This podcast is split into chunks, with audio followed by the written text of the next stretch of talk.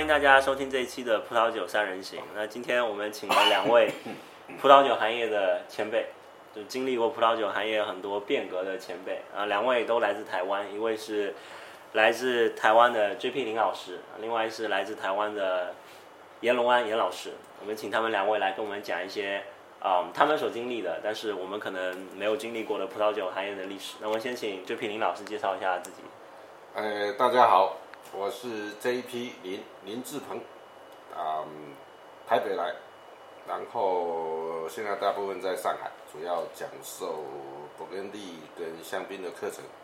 啊，当然还有一个事情，就你们喜欢去勃艮第，呃，喜欢勃艮第酒的朋友，我就带你们去勃艮第上课啊，就这个事。呃呃，那严严老师，严董哦我简单介绍一下哈，我其实以前在台湾的时候，就是做那个葡萄酒的的那个记者，媒体对媒体，这个就是一个桥梁的一个工作，作为业者跟消费者之间的一个桥梁。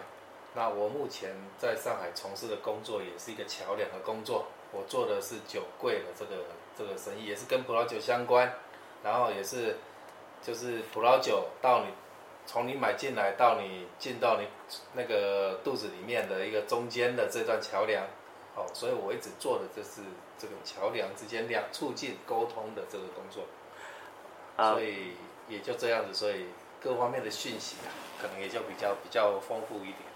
嗯，之所以邀请两位老师来和我们讲这一期呢，是因为呃，我和两位老师认识也很久了，然后呃，两位老师都分享了很多非常有意思的关于葡萄酒当年的历史的故事给我。然后呢，呃，我们先从严董开始，严董跟我们讲了一个 Silver Oak 就银橡树的一个故事。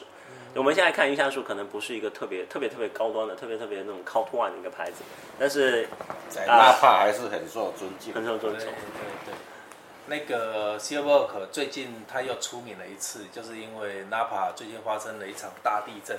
这个地震，那所有的老板只有他敢把自己的损失情况发出来给所有人看。那你看其他酒庄好像就是就不讲了。哦，其实也是受损都非常严重。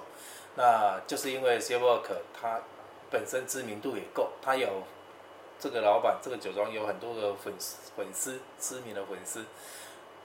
我对这个酒庄的印象是我大概在零二年去纳帕访问的时候，那遇到就是说他的某一个年份的酒 release 出来，多夸张啊！那一天整个二十九号公路大塞车，新闻上报道说有三千个人排队。那你知道美国人去去酒庄这个三千人排队买酒，代表是三千辆车子啊，不是三千个人。而已。排都排不下。对，所以那个二十九号公路很多人都知道。对的，那最最著名的一条路。对，所以你就知道说会塞车多严重。对的，我他还要再转进，从从从大马路再转到那个小路。他应该在那 Silverado Trail 在那个没有，他 Silverado Trail 跟那个二十九号公路中间跟中间。对对这个小路，所以你就知道那个酒，美国人是有多多喜欢他的酒。这个这可能是我们学葡萄酒很重要的一部分吧。就我们不应该只学当下，我们也应该对它的一路的由来有有有所认知。那台湾市场好像纳帕酒一直都很好。这次盲品大赛，我们的台湾主选了一个特别有意思的纳帕酒给我们大陆同胞喝。结果都猜错。对，结果年份产区都都错的比较严重。这支酒呢，那其实就是说，在赛前，台湾队在在练习的时候，哦，我我有跟他们就是大致上聊到上海现在的一些一些喝葡萄酒的一个一个方向。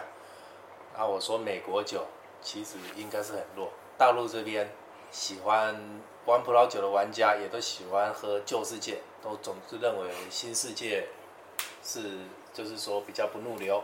其实接触面也有关系的。真正美国酒进口商的那个，就是你能看到的那一些好的加州酒，你一般消费者也不太容易碰到。但为什么台湾会这么多呢？因为我去过美国以后，我也发现说，呃，举个例子，Kissler，嗯，就最好的 Pinot 和 Chardonnay 的嗯 produce 生产商，他们分给大陆的美下的嗯 allocation，在今年之前是没有红葡萄酒的。今年第一次有红葡萄酒，嗯红葡萄酒只给了那个 Sonoma Coast，还没给 Russian River Valley。嗯，所有的 single vineyard 中国的配额一瓶没有。因为没有没有人没有消费者买吧。对，就但是没有但台湾会有，sorry，陈新明的书介绍过，有影响的啊。这的确是陈新明的书介绍那个美国酒也介绍的多。那台湾因为那个环境的关系，接触美国酒也也方便。了解。然后当然历史原因在那边。当年吉米他带，真的他们引进了早非常早期，吉米跟那个叫做易言，啊不不，那个那个那个谁，那个虚新坊虚虚家呃新新坊啊，但其实我觉得这个又要回到一个历史背景。嗯。大陆这边为什么会很迷这个比较对法国酒、西班牙酒、意大利酒，嗯这个认识比较多，引进的酒款也多。你要知道，中国人当初有多少这个人到嗯到欧洲去发展，很多，尤其温州人特别多，所以接触的多。当当你葡萄酒热潮一起来之后，这些经过中国人在引进来的酒嗯，的酒，主要也就是以欧洲这个为主。但去美国的人也不少吧？但是美去美国的人，他可能是做酒的哦，他们不是做商业的。对都是 doctor，对，都在都在实验室里。是的。啊。那台湾有很多去美国是做生意的，台湾早期外贸嘛，都跟美国做生意嘛，对，台湾做欧洲的反而少，了解。所以这个就是一个一个一个环境。一个可能那这个大时代的环境也会影响到葡萄酒的一个品味方向。这个也很有意思哎。那明年台湾队再来上海的时候，还可以选美国酒，这个市场市主办场形式主办单位有没有那么 主多？办单位要花要花大钱啊，新口肉拿出来。这个这是拿了一个非常反 Napa 传统风格，因为 Dominus 应该算比较法国风格。因为 Domino's 的确是非常法国风格的对的一个啊，美国酒。没有 Napa 的典型性对，，它不是。我在这边，我刚好可以顺便讲一个 Dominus 的一个小故事。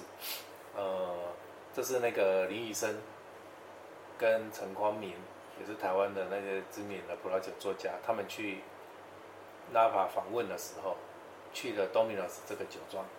Dominus 拿酒给他们喝，是用是怎么样一个试酒方式？他们喝了之后，他当场一喝，就是说为什么你这酒这么好喝，跟在台湾喝的完全不一样。啊，他就说他们就讲了一个秘密，因为我们这支酒这支酒 decant 了三次。怎么 decant 的？他们是下午三点到的酒庄，好、但是这酒呢，早上九点他们就开瓶了。开瓶之后过 decant，在过 decanter，过 decanter 之后，然后再把它倒一个一个小时之后，再把它倒入瓶子里面。到了中午，又再把它倒出来，放在醒酒器里面，decanter 里面，然后又过一个小时，再放回去，再放回瓶里。然后到了三点他们来的时候，再过来再倒一次，再到 decanter。哇，这个他们喝的是新年份的 Dominus 吗？嗯。哎，以后我们可能喝一些比较强壮的大的酒的时候，可以试一下。呃，Dominus 是有一段时间是掉下来的哈。我记得那时候我们在台北喝了一一串的九六年的 Dominus，一瓶台币一千六百块，那相当于人民币多少？三百二十块嘛。这 Dominus 正牌，那当然是正啊，牌九六年的，对，Dominus 那大概是什么？九八九九年喝的还是？大概两千年左右，两千前后那个时间段，有一大批啊，在台湾到处窜。从那个时间段一直到最近这几年，Dominus 的价格才上去。现在 Dominus 又是在加州，我看超过两百五十美金了吧？对，嗯，必须超过两百五十美金。这个呃不就它超过两整百酒对体跟那个变化是，我们觉得是中间有一段是有有那么个不知道什么的表现。那其实多美拉斯是不太点，我我也去过那个庄园啊，经过一看，哎呀，那个位置那个葡萄园那个 不太不太是我们熟悉的那个纳帕的那个主要的那种那个那个产区的那个那个场地，它酒是真的是 Napa 的性格有有有那么一点，他自己表现的不太一样。嗯，所以台湾队下次来要应该选蒙特贝隆。哦，蒙特贝洛是一个非常典型性，这也是有代表性，对对对，也是大头，也是牙生，非常有名声的酒。然后这支酒，这种酒拿出来，也是大家不会不太容易猜到，不会不容易猜到。然后这酒，就算一揭晓，大家也会佩服的。嗯，就像这次选酒，我觉得像他们在压力赛的时候选的蒙托斯，蒙托九七年，呃零七年的。觉得也选的是这个，大家完全没话讲。对，我觉得这真的是一个看硬实力的酒，因为波尔多肯定是大家接触相对来说比较多的类别。对，找了个。这次美中不足的是，我觉得没有 Pinot Noir 的酒出来。哦，这是盲品大赛，那可能很多人不敢上海赛有吗？有有 Pinot Noir，，那是在初赛第一轮，第一轮上海赛有。对对，旅游行的时候，那表示说去皮诺诺瓦。可能大家也接触比较多，真正在盲品比赛，他们进入到决赛的时候，不敢，大家不敢，一定不敢挑这个酒，因为它它会比较明显，特征会比较明显，一下子会被对手猜中。那所以今年的赛制呢，其实这个东西大家以后可以讨论了，哦，是不是以后时间再长一点，这个前三名的。的的这个对决其实是最高潮，是大家要看的就是这个高潮，把时间再拉长。对，前三名比赛应该第二天比，啊，两一支酒不够，那个必须三支酒，每个队三战三二胜，不是啦，因为那个规则都是临时，或者是每一队选两支，或者是裁判再再出一支，至少或者说红白各一支这种。对，或者是裁判要大大会再来一个啊，大会再来一次。因为包括台湾队，他们有有双个分到的酒，他们有跟我提到啊，里面有 g u s t a m i n a 这个这个酒啊，那这种酒他们不敢拿出去考对方，啊，这是典型性太强的酒，一定会被猜中。了解，所以要挑北龙河这种。大家都喜欢挑北龙河，啊呃，西班牙。不然，因为酒单里面每一个酒单是六瓶酒嘛，对，六瓶酒不一样，六瓶酒三个。三个队都不一样，大家一定都会把那种比较特征明显的一定都去掉，你不敢。就大家认为简单的我就不要嘛，不要挑。嗯，但简单也不好猜哎，不是嘛的话呢？不，其实当然都不简单啊，怎么会有简单？你可以，你可以简单简单的酒，比如说 Pinot 的，你可以猜的，你需要你需要人家猜的更细的，你需要比如说你看这是这是勃艮第的哪个村？那为什么它是这个村的典型风格？但这又这难啦，勃艮第的的的酿造者那么的有特色。进来的队伍，如果是不是两队上海队，而是只有一队上海队，然后其他两队是外地的话，我上海就会考这个，一定会考这种比较深的题目 来给外地的。这我这我敢。c o r o T 也很深啊，上海上海队的 c o r o T。c o r o T 是对谁来讲都一样，你连台湾队都都猜不到。就算不容易，因为北龙河的酒，哪怕你经常喝，都你还是抓不住，还是变化很大。不像皮诺诺瓦，你会比较容易抓得住。啊，至少你知道它是皮诺诺瓦。皮诺诺瓦，大家经常每次拿出来，你说盲品在玩的时候，你一定会讲说这是蹦的还是 new 的。哦，大家会玩这些游戏，但到北龙河的时候。你不知道该怎么去去去玩这个游戏，主要还是进来的少了。嗯，对，进来的少。对，他的酒庄并没有少到，他的产区虽然不大，但酒庄还是蛮多。还可以吧？上海现在喝 c o r o Tea 也也，大家大家一年也喝个两三次，肯定是有的呀。对，就不同不同庄喝个两三次。对啊，但但是你喝的其实并没有很多。阿米塔本来就小，一百二十公顷而已。阿米塔它其实总产量很小的。能做的就那几家。嗯，嗯，梁老师，大概你从在是从哪一年开始接触葡萄酒了？九四年。九四年，比烟斗早一点吧。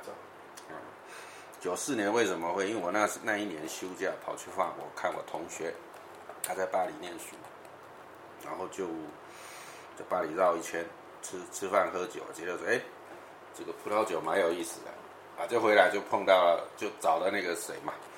伟人黄啊，什么三门黄啊，就台北，就我们都是老朋友，最早一批在搞葡萄酒的人，就开始这么晃晃混混混到现在。嗯，其实和上海也很像的，就是一开始都是小圈子的，有几个人特别喜欢，然后小圈子一起一起喝，然后慢慢这个圈子变大不。过那时候因为碰到一个什么情况，因为台湾以前从日据时代就开始，台湾是烟酒专卖，是政府统一进口的，你不能卖烟，不能卖酒。但是那个时间段呢，已经开始开放了。那么开放了以后呢，这个就有有一批新的贸易公司就开始去进口这个酒类来自己经营。那么在那个九零年代初期呢，是有有开始有一个台湾最早的一个百花齐放的一个一个酒类进口的那个观念。所以那个时代，我们刚刚在讲，昂一夹亚是在巷子里的某一家小公司进了一批呀、没人买。那时候这是台北陈大律师跟我说的，说在南京东路的某小巷子里的某贸易公司的地下室有一批安逸佳亚的酒，没人买。但是没听过。不要说什么，那时候连那个欧一固举的酒在台湾卖，它摆放在架子上面就很简单的标，我还第一次看到白色底绿色小方块，字这对，这个这个酒一瓶卖多少钱？嗯，就卖两百两百块人民币，没人买。我那时候也不懂，我也不知道。那台湾进口商好有勇气啊！大陆这边的通常都从这种八块那种卖 volume 的开始，后来才逐渐进步到那种小小酒庄。台湾是洗牌是当初开放进口的时候，也是每个人各凭本事。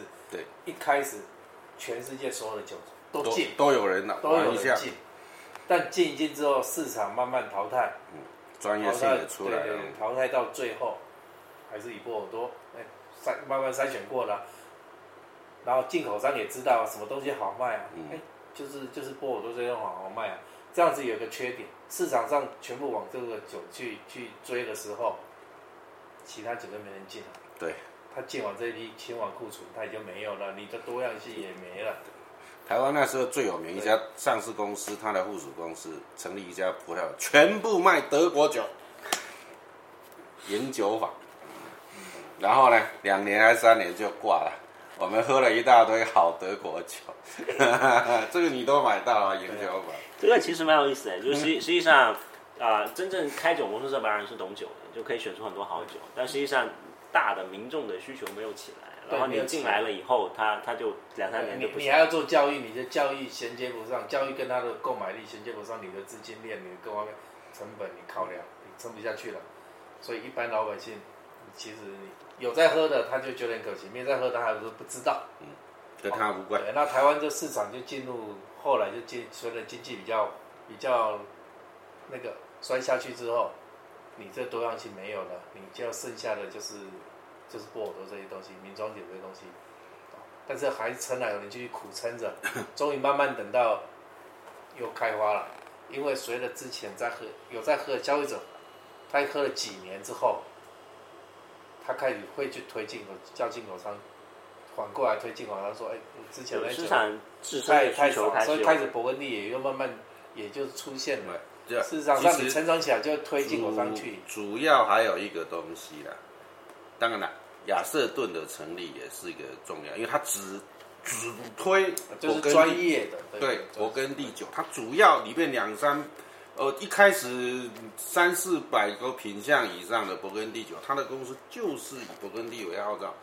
不是说基米他们没勃艮第啊，新房也有勃艮第，但他们品相没有亚瑟顿多嘛，啊，所以从那个地方，然后他又是台湾的大公司，他就专为推这个，然后刚好后来又陈新民的书也出来了，一看哦，前面都不是什么。波尔多五大庄全部是勃艮第光复，那讲好，所以全三三十款光复，对，全部就往那边慢慢得到目前为止，等于是说葡萄酒开始又复兴了，又多样化起来了。这就是因为靠已经进已经在喝葡萄酒这些消费者自身的推动，他反过来逼了进口商去进步。对这个台湾市场重新开始有复苏的迹象是什么时候的事情？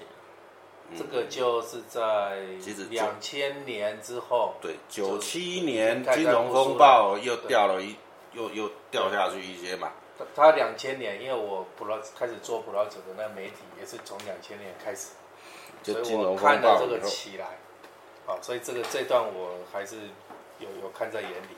然后呢，台湾现在又进入了第三阶段，就是消费者又更又有更多年轻的消费者又进来了。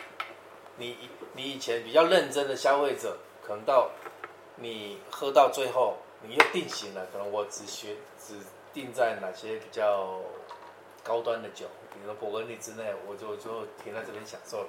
但是开始又有更多新的人进来，那这个还是要归功于一个东西，就是 WSET 的这个不止啦这个，体网系路啦，先网路，网络，网络更发达，啊先网路，大家看文章。台湾的那个我们老朋友张志，Thomas 张，中国大陆你们不认识吧不？认识。他在台湾，他他的网他的帖子一上去都是百万人阅读，他他不做不是酒行业的，不久行业，那个他是搞卫星通讯的。呃，林老师跟我说过，也是一个爱好者，后来自己有自己的博客，然后专门推荐一些超市里面性价比很高的酒。他当然他的高级酒也很厉害就是，网络的这个呃呃，应该是讲包括严董都是当时在网络上写这个葡萄酒专业杂的这个这种传播的，他当时是台湾第一啊，我们也都要看啊。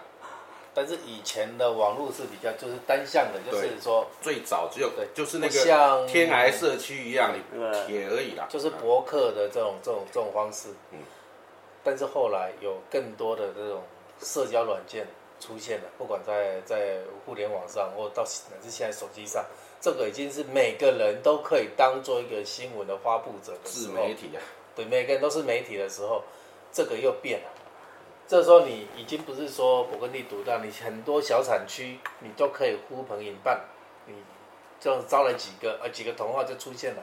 我们这群人就喝那个意大利酒，我们喝西班牙酒，这一群人出来。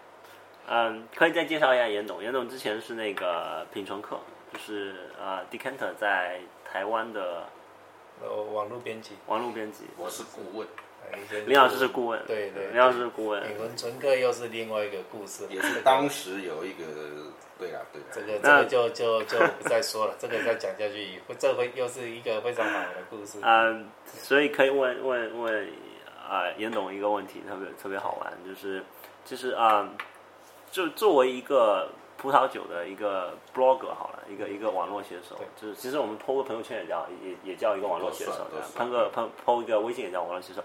你的你应该坚持怎样的一个道德底线？这个比较好玩。媒体的，你是作为一个身为媒体，身为身为一个媒体自媒体好了，就你可能不供职于杂志。其因为我在台湾是媒体的从业人员，但我是这个管理阶层，但我也管过媒体哈，我是真的是官方的这个。其实台湾对媒媒体从业人员对这个事情的分析，其实还是比较严谨的，就是没没有那么的怎么讲挂那么紧。哦，当然现在在变啊、现在在变。现在那个尤其是什么消费啊，什么什么其他这种商业啊、证券，那个是一直都都都模糊地带很很很很很多的。但是有一些东西你牵涉到专业的东西，你还是会有自己比较多的判断。哦，那当然现在在变，跟刚刚讲，因为你你你自媒体的时代有个人偏好或者自己的特别的目的，那个是有在调整。好，那严董当时在写这个这个这个这个这个这我来个的时候呢，是他自己有他自己很很好的判断，他自己说，来这个事情呢、我直接讲出重点。我从台湾两千年那个在《明日报》开始写意外葡萄酒新闻台，到零四年结束，我来上海发展。这四年的期间，我没有拿到任何一笔稿费，我写了那么多东西，没有人给我钱。好，我有没有拿到酒？可能有少数一两瓶，那个那种去参加活动的时候，有的有有时候有酒，但所有的媒体可能有拿到，就是就是这样子。其他参会的话，有些大的活动，大那是只有大的公司进大跨国公司，像摩艾啦这样子的，他们有公公关公司在安排活动的，我会去吃到这种饭局，好，这是免费的。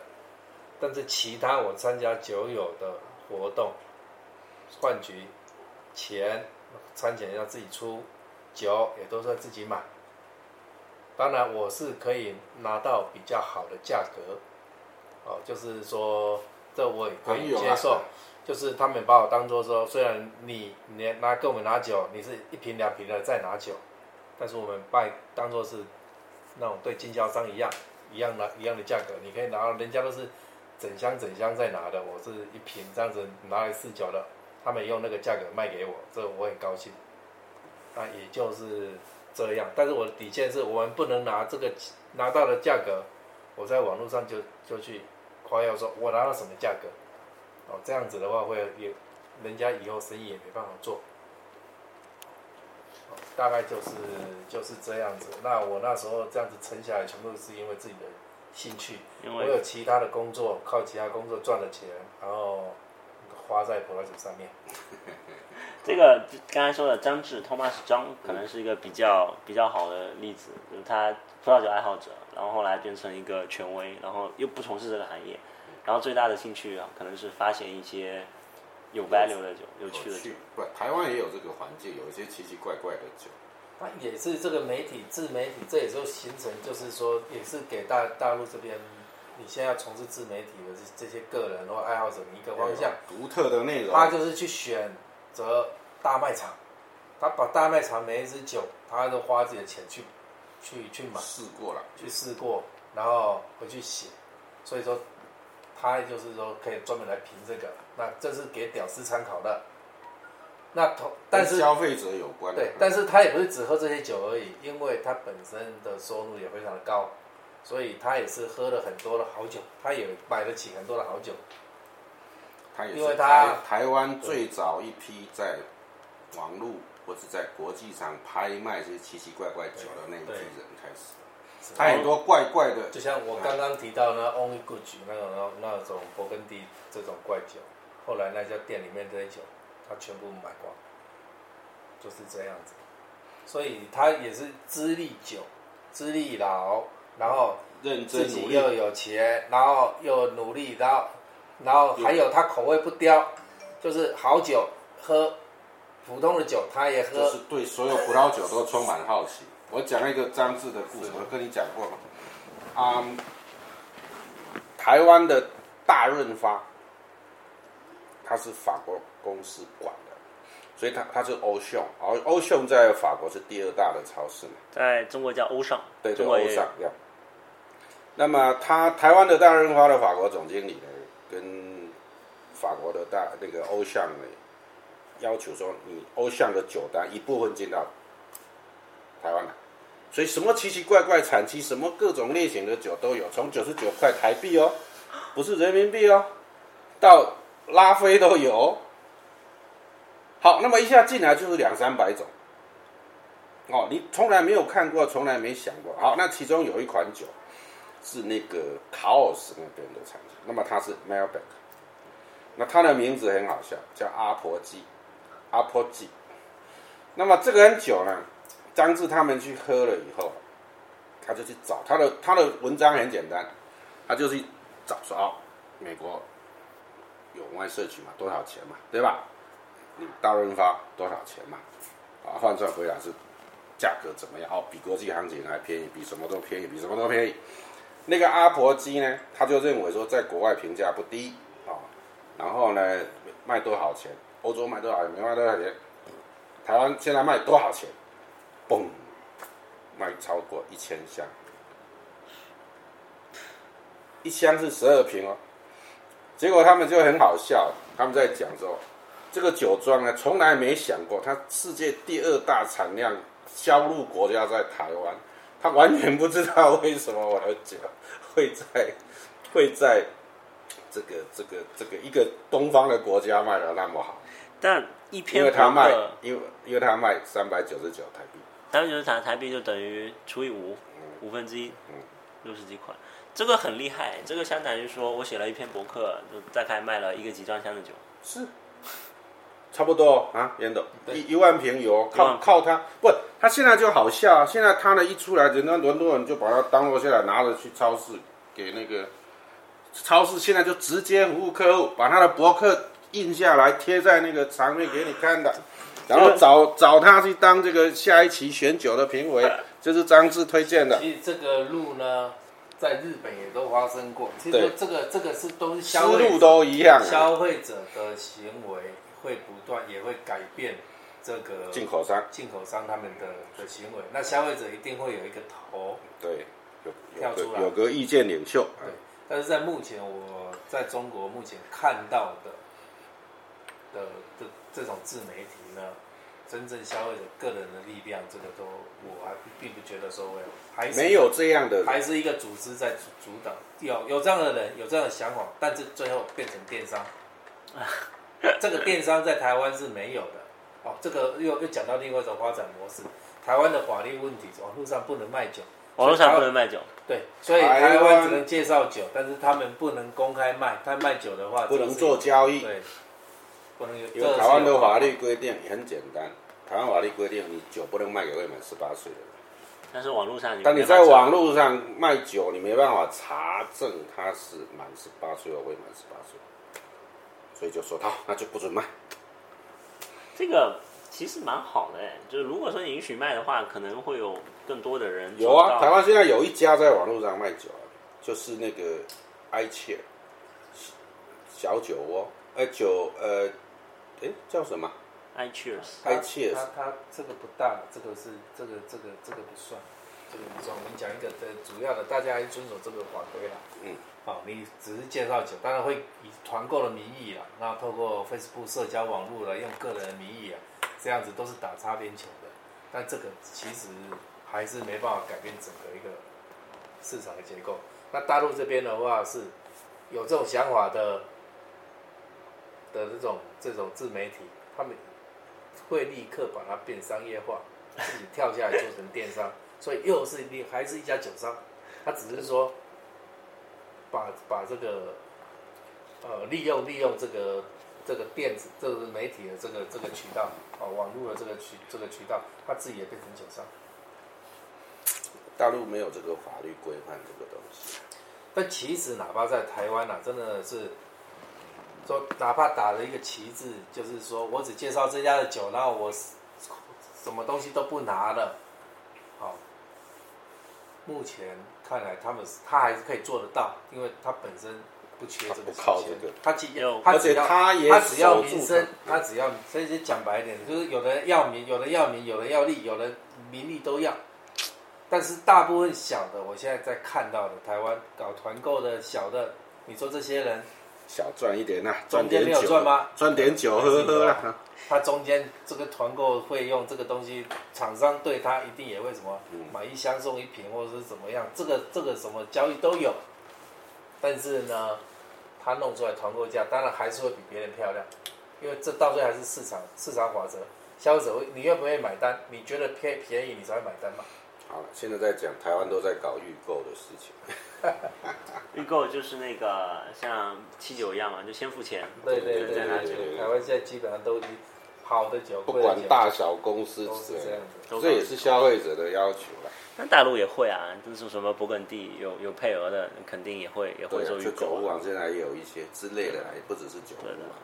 那但是台湾几乎所有的进，不是要是有这几家你熟悉的品相或是专业度你认为比较高的进口商，现在也都是用预购的方式。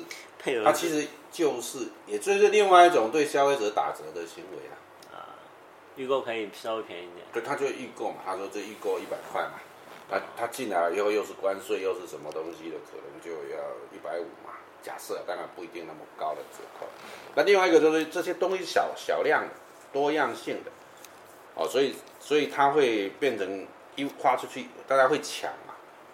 啊，对他来讲，他先跟 Nicholas 拿一个单，跟对方讲我要订这个订这个，他就开始发他的那个预购了，等于让消费者先帮他买付钱嘛。这也蛮好玩的，等于说下游往上游再去采购，就采购是在后面的，而不是一个提前的一个行为。嗯，对。那我们我们偶尔也会跨海买，因为他我看到这个 email OK 啊，我们也写回去说帮我弄个两瓶啊，对吧？严董你也会吧？嗯嗯，对啊，我会啊。然后其实还有还有最后一个问题是啊、其实林老师和严董都算都算意见领袖，就某一个时间点、某一个程度上都算意见领袖。我在台湾不算，因为我 因为我的工作让让我花不了这个，但是是个资深爱好者。资深爱好者，对的。呃，你们会选择怎样的信息去推荐给身边的人呢？就其实你会看到，葡萄酒是一个很很重度市场、很重度 marketing 的一个一个行业，就很多很多酒这种 marketing 行为已经很厉害了。嗯但是你们会选择一些怎样的信息、怎样的酒推荐给身边的人？其实一般的做法应该也差不多吧。你可能要么自己喝过，哦，要么你可能看到一个什么讯息啊，外面的评价，或是说你你看到一个诶，这个蛮有趣。比如说现在台湾卖很多小龙香槟啊，哦，哇，它有一两百种，啊，然后那个你会觉得诶，这个香槟可能看过什么评价很好玩，现在有了，我当然买来试试啊。啊，对吧？那或者是说，哎，这个酒，一看到，哎，为什么价格这么便宜？它本来品质就不差，但是价格有它的一个特别优势，我也会推荐啊，我自己也买啊。哦，大概是这个样子。严董，你觉得会推荐给会推荐一些什么样的东西给给身边的朋友？呃，我做到的也就是说桥梁的工作嘛，所以我讯息会比较知道比较清，比蛮广的。因为我这种消息来很多，所以有人，我除非是你你要问我什么，我才能够回答你什么。所以你你说叫我推荐酒，我就我要平常要先了解你你的喝酒习惯，你喜欢什么一个一个产区，你是平常都喝什么样的价位？哦，那这样子我有经过筛选之后，那可能就跟你讲说你哪边去看，或离你家附近有哪些店，你可以过去看。我平常只是这样子，我还不太会主动去做一个 push。好，我们都还是爱好者。我们都是爱好者，不然不会投这么多精力和时间 时间来做这个行业。就 我们都是我们爱好者。都是爱好者。好，那谢谢两位老师。好，谢谢你啊好，反正这就是个聊天，聊天聊，这就是聊天。谢谢大家收听这期的节目。这样就做。